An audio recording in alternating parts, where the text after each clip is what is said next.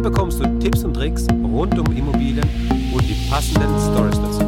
Schön, dass du dabei bist.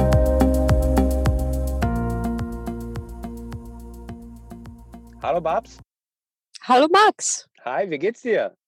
Ja, gut geht's mir. Sehr schön. Du bist wieder unterwegs? Ja, ich bin sehr, sehr viel unterwegs. Das wissen meine Zuhörer mittlerweile schon. Genau. Und aber das ist alles okay. Ich freue mich auf unsere heutige Folge.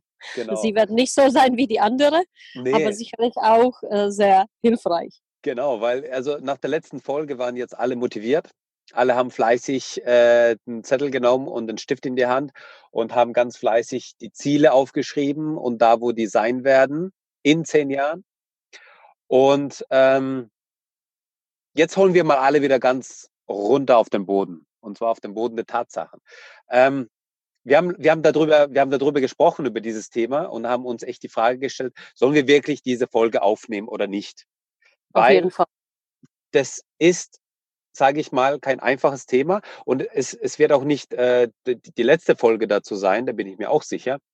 Aber man hat es, man, man, man hat diese ganzen Bücher über Immobilien und was man mit Immobilien machen kann. Man hat die Podcasts und YouTube-Videos noch und nöcher. Was man aber vermisst, was man nie oder sehr, sehr selten nur zu hören bekommt, ist, welche Risiken man hat, welche Tiefschläge kommen können, wie tief man eigentlich fallen kann und ähm, ja, was noch so alles passieren kann. Darüber wollen wir heute vielleicht reden. Ja, Ja, ich finde, das ist eine der wichtigsten Themen. Du weißt, ich habe das persönlich angeregt, da ich äh, sehr, sehr große Community mittlerweile habe. Also äh, es sind sehr viele junge Investoren, die kommen, die gerne einen Mentor suchen und die sehr, sehr viele Bücher schreiben, also sie motiviert und posten die und schicken mir Bilder, das lese ich jetzt und das lese ich jetzt. Und die Bücher kenne ich alle, ich habe sie fast alle gelesen.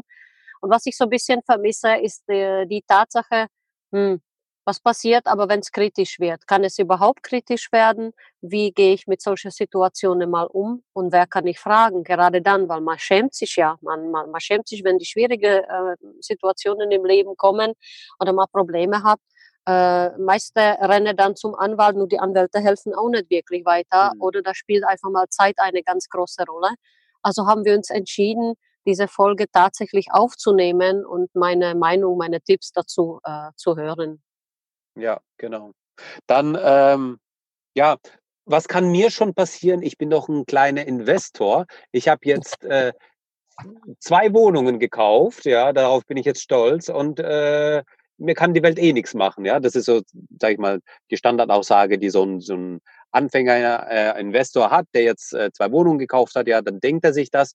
Ähm, was kannst du da entgegnen? Ja, also wie immer in mei alle meine Folgen kommt es immer auf die persönliche Situation desjenigen drauf an.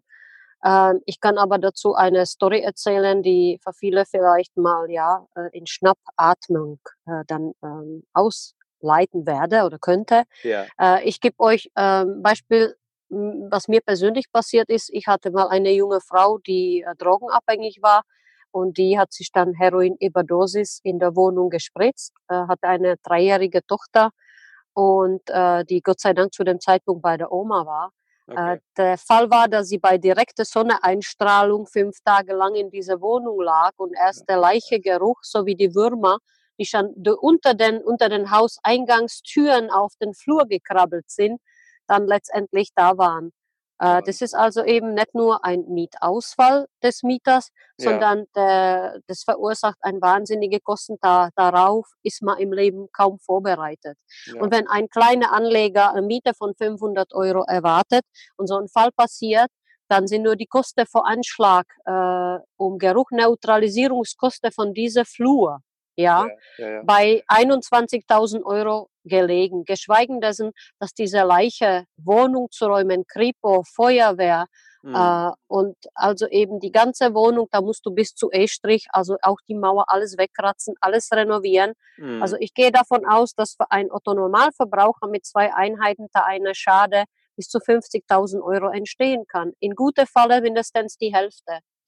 Und wenn man dann also eben noch in der zweiten Wohnung gerade eine hatte, gerade auch zu dem Zeitpunkt arbeitslos geworden ist, ja. kann das dann tatsächlich äh, schon einen ins Schwanken bringen. Nicht nur finanziell, sondern ja. auch psychisch, weil auf solche äh, gravierende Themen ist man einfach nicht vorbereitet. Und das muss man aber wissen, dass es äh, diese passieren kann.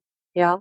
ja. Und äh, da redet einfach mal keiner darüber, wie gehe ich mit solchen Situationen um, wie verkrafte ich das psychisch, wie ist es mental, wie ist es wirtschaftlich für mich. Und ich habe sehr, sehr viele Kapitalanleger, die nach solchen Vorfällen sagen, oh, Immobilie ist doch nichts mehr für mich, das hat mich so viel mhm. Nerven gekostet und ich möchte das alles nicht. Ja. ja. Gibt es auch, das muss man sagen. Und deshalb kann das natürlich auch Risiken wirken. Ähm, nächster Fall, was ich auch selber erlebt warte, warte, habe. ja. ja bleiben wir mal bei dem Fall. Ähm, das ist ja so ähnlich, ja, du hast jetzt ja auch schon geschildert. Ja, es gibt ja dann zum Beispiel die Leute, die sagen, ja, Aktien und sowas, davon halte ich nichts, aber dann sagen die, ah, okay, jetzt probiere ich es mal aus, dann steigen die in die Aktien ein und dann kommt eine Krise, eine, Wirtschafts-, eine Weltwirtschaftskrise, die, ähm, sage ich mal jetzt, äh, alle statistisch oder halt eine Krise, die dann alle statistisch alle sieben, acht Jahre irgendwie kommt.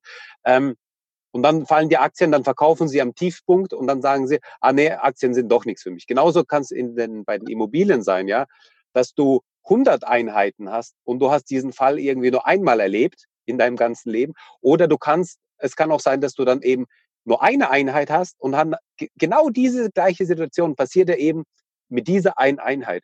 Das ist einfach nur, ja, scheiße gelaufen. Du hast Pech gehabt aber genauso kann es sein, du läufst auf die Straße raus und dann kommt ein LKW, den du nicht gehört hast, nicht gesehen hast und äh, dann ist auch vorbei. Dann hast du auch einfach nur irgendwie Pech gehabt. Ja, das sind Sachen, die kann man einfach nicht kalkulieren oder da kann man auch nicht sich darauf vorbereiten und äh, irgendwie eine Versicherung da abschließen oder so. Das bringt ja auch alles gar nichts. Ja, ähm, aber meine Frage, die ich jetzt an dich habe, ist, ähm, wie bist du damit umgegangen? Also was war das, was, was hast du damals gefühlt oder wie, wie war das für dich da, wo du das erfahren hast? Na, erst einmal bist du, also ich, mich persönlich hat es sehr, sehr getroffen. Also die, die ganze Situation, ähm, die, der Mieterin hat mich sehr betroffen gemacht. Ähm, sie war sehr jung, sie war zu dem Zeitpunkt 27 Jahre alt. Hm. Ähm, mich hat das Wirtschaftliche nicht so betroffen wie äh, das Problem, was ich dann mit dieser Abtransportierung der Leiche, mit Kripo, mit Verwandtschaft, du musst dann sehr, sehr viele Sachen äh, klären drumherum, ja. bevor du überhaupt anfängst. Äh, letztendlich die Kripo muss die Wohnung freigeben. Ja, das heißt, du kannst nicht sofort die Leiche ab und dann äh, machen wir also eben die Renovierung, sondern du musst davon ausgehen, dass die nächsten zwei Monate die Wohnung, da bist du sehr schnell, äh, einfach mal leer stehen bleiben muss, dann kannst du irgendwann, wir haben nach sechs Wochen dann die, die Freigabe der Kripo erhalten mhm. äh, und konnten dann also eben nach sechs Wochen tatsächlich rein. Äh, haben wir viele Sachen zu regeln gehabt. Für mich war das natürlich Schock. Ja, äh, das wird für jede andere auch ein Schock sein. Ich bin damit, ähm, ja, also es sitzt heute noch und es ist tatsächlich so, dass es vielleicht einmal in zehn Jahren passiert, aber es kann passieren. Ja. Mhm. Mhm. Und äh, das sind einfach mal Risiken, wo ich jedem sagen würde, äh, achtet mal darauf, wenn ihr jetzt die ganze äh, Immobilie einkauft, dass die Ausfälle zumindest für drei Monate für euch locker zu verkraften sind. Also wenn ihr jetzt beispielsweise zwei Wohnungen habt, hat eure Job, dass ihr sagen könnt, naja, dreimal, äh, zweimal 500 Euro ist ein Tausender im Monat. Und wenn ja. mir jetzt die Miete dreimal ausfällt, also drei Monate, das wäre dann zu 3000 Euro, da da, äh, das müsste ich ja immer verkraften können, locker verkraften können, plus halt dann gegebenenfalls kleine Investitionen in die Wohnung. Das kann beispielsweise, wenn das ein Neubau ist, ist es ja noch fataler als bei einem alten Wohnung, der eh zur Renovierung wäre. Ja? Ja, ja, ja. Weil bei einem Neubau muss da auch alles raus. Wenn der Leiche fünf Tage lang äh, an direkter äh, Sonneneinstrahlung liegt, muss alles nochmal raus und kann saniert werden. Das ist nicht so spaßig, aber es kann halt einfach passieren. Und ich muss einfach mal da, dazu sagen, dass zu einem Investorendasein auch die Risiken gehören. Und das muss ganz klar einfach mal auch angesprochen werden, weil viele wollen das, was wir als erfolgreiche Investoren haben, was sie überhaupt nicht wollen, sind unsere Risiken, ja, sind mhm. unsere Stressfolgen, äh, äh, Stress, äh, also eben dessen, was alles da passiert ist, weil so, so ein Nachspiel, das hat ja zwei Monate harte Arbeit dann äh, letztendlich in Anspruch genommen, bis wir wieder vermieten könnten. Und ähm, der Mieter ist heute noch drin, sehr, sehr glücklich. Äh, ja. Er zahlt immer schon am 26., also einen Monat davor. Aber der Wohnung hat einfach mal die Vorgeschichte. Ne? Mhm. mhm. Also das gibt's auch. Und da muss man jedem einfach mal nahelegen, äh, vorbereitet euch auf so einen Sturm. Das ist wie beim Wetter. Es, es gibt viele sonnige Tage, es gibt dann Tage, wo, es, äh, die, wo die Wolke zuziehen und mhm. es gibt Tage, wo die Hurricanes und die Stürme kommen. Und für das ja. muss ein Investor vorbereitet sein. Und das äh, steht und fällt immer mit der Liquidität des Kapitals. Ja. Eine Wahnsinnsgeschichte. Aber natürlich war es jetzt für dich in dem Fall nicht das äh, Finanzielle, sage ich mal, was man da, sondern der ganze Stress, den man einfach damit hatte, ne, der damit verbunden war, die ganzen ähm, Unterlagen und Sachen, die man dann einfach managen muss. Das ist so, glaube ich, dann nochmal eine, eine stärkere Belastung, die man hat, sowieso hat, ja, tagtäglich. Und dann kommt noch was, nochmal so was Zusätzliches dazu, was nochmal schwierig ist. Ähm, du hast auch davon gesprochen oder hast angefangen, nochmal eine zweite Story, hast du auch nochmal irgendwie auf Lager. Ja. ich habe ich hab, äh, von mir wissen wir ja, dass ich sehr gerne junge Investoren begleite, bis sie ihre erste fünf Wohnungen oder zehn haben. Dann lasse ich sie los, dann sollen sie weiter mal aufbauen, weiter alleine laufen. Ja. Und eine meiner jungen Investoren, das muss man einfach mal sagen, ja, äh, der hat ja sehr, sehr erfolgreich angefangen, seine erste zwei Wohnungen gekauft, dann hat er nochmal ein Penthouse-Wohnung gekauft, dann hat der restliche sieben Wohnungen gekauft und dann ist er mir emotional komplett abgeflogen, so dass er wirklich äh, dekadente Party gefeiert hat, äh, in Dubai eine sehr exklusive Escort-Service genommen hat, also wirklich teure äh, Party geschmissen hat, da er damit nach zehn Wohnungen geplant hat, dass die zehn Wohnungen mehr Geld bringen als seine Einkommen und er war schon ein Doktor, also hat Akademikergehalt. Und zu dem Zeitpunkt habe ich dann gedacht, hm, Junge, das ist nicht so gut, da solltest du vielleicht mal ein bisschen am Boden der Tatsache bleiben. Mhm. Und da passierte Folgendes. Eine Mieter würde arbeitslos und ginge quasi in die Privatinsolvenz, der dann sieben oder acht Monate gar keine Miete bezahlt. Dann müsste mhm. die Räumungsklage äh, beansprucht werden. Der zweite Mieter in dem, in dem Mehrfamilienhaus sagte auf einmal, er hat Mäuse und hat angefangen, die Mietminderung zu fahren. Und der dritte Mieter ist dann ausgezogen und da stand auch zwei oder drei Monate die Wohnung leer. Und diese Situation kam wie von dem liebe Gott, ja. Mhm. Willst du wachsen? Der liebe Gott schickt dir ein Problem und tritt dir in dein allerwertvollste Hintern und sagt, wachse. Jetzt hast du ein Problem, wachse und lerne, werde groß, ja, mit ja. diesem Problem. Weil du weißt ja auf Lateinisch, pro und blem ist etwas für dich, uns, ja. Mhm. Das heißt, er hatte auf einmal ein riesiges Problem, womit er also eben psychisch überhaupt nicht äh, zurechtkam. Er war einfach dem Druck gar nicht gewachsen. Er war sehr schnell, sehr erfolgreich, sehr schnell, sehr groß und kam dann mit diesem Ausfall von den drei Mieten überhaupt nicht gut zurecht. Ähm, äh, hat angefangen dann richtig zu trinken und wusste nicht weiter. Und ich habe ihm dann natürlich aus der Situation auch geholfen. Mhm. Aber ich muss aus Erfahrung sagen, dass, dass also eben auch die jungen Investoren dann immer wieder ähm, Rücklage aufbauen sollen, statt also eben so auf diese Art und Weise abzufliegen und allem andere äh, die Schuld zu geben für den Zustand und nicht bei sich selbst zu suchen. Also ihr seid alle volljährig, ihr unterschreibt solche Verträge, ihr weiß, was alles passieren kann.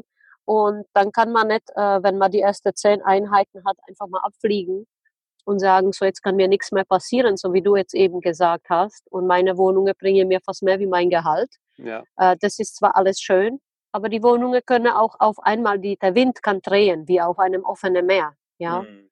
Und deshalb muss man immer schauen, wie anker ich so ein Portfolio, äh, wie schütze ich mich in so einem Fall. Ähm, es kann immer wieder passieren, aus heiterem Himmel, passiert mir auch noch heute, dass einfach Mieter Privatinsolvenz anmelden, du bleibst dann auf 10.000 Euro sitzen oder 5.000 Euro sitzen. Das ist einfach mal auch, ähm, ja, der, hm, ich glaube, der Rucksack mhm. mit den Steinen eines Investors, dass man nicht nur mit den positiven Sachen, äh, jetzt ist ähm, der Ende des Monats, also ich freue mich immer auf morgen und auf den ersten, da bei mir jetzt macht, ja, und dann sehen, dann sehen alle Content richtig gut aus und ich habe richtig Spaß am Ende des Monats. Die meisten Leute hassen Ende des Monats. Ja. Und dann haben sie alle gar kein Geld. Ich freue mich auf Ende des Monats. Ähm, Aber ich möchte, dass man das einfach erwähnt, dass man das äh, den jungen Investoren nahelegt. So wie man auf dem Raucherschachtel die Beispiele dieser Ja, krebskranke ja. Patienten macht, Ja, sollte man gerade hier in den Investmentbereich solche Dinge einfach mal vor Auge halten. Es kann alles passieren und es wird auch irgendwann früher oder später immer wieder so eine Windböe kommen, ja. äh, mit denen man äh, lernen muss, einfach mal umzugehen. An dieser Stelle machen wir jetzt eine kleine Pause und hören uns dann das nächste Mal und dann geht es weiter mit dieser Folge. Bis dahin wünsche ich dir noch viel Spaß und viel Erfolg. Mach's gut. Tschüss. Ciao, ciao, ciao. Danke, dass du uns zugehört hast. Wenn du eine Frage hast, dann schreib diese gerne mit einer Bewertung bei iTunes. Diese werden wir dann auch vorlesen. Wir danken dir und hören uns dann beim nächsten Mal.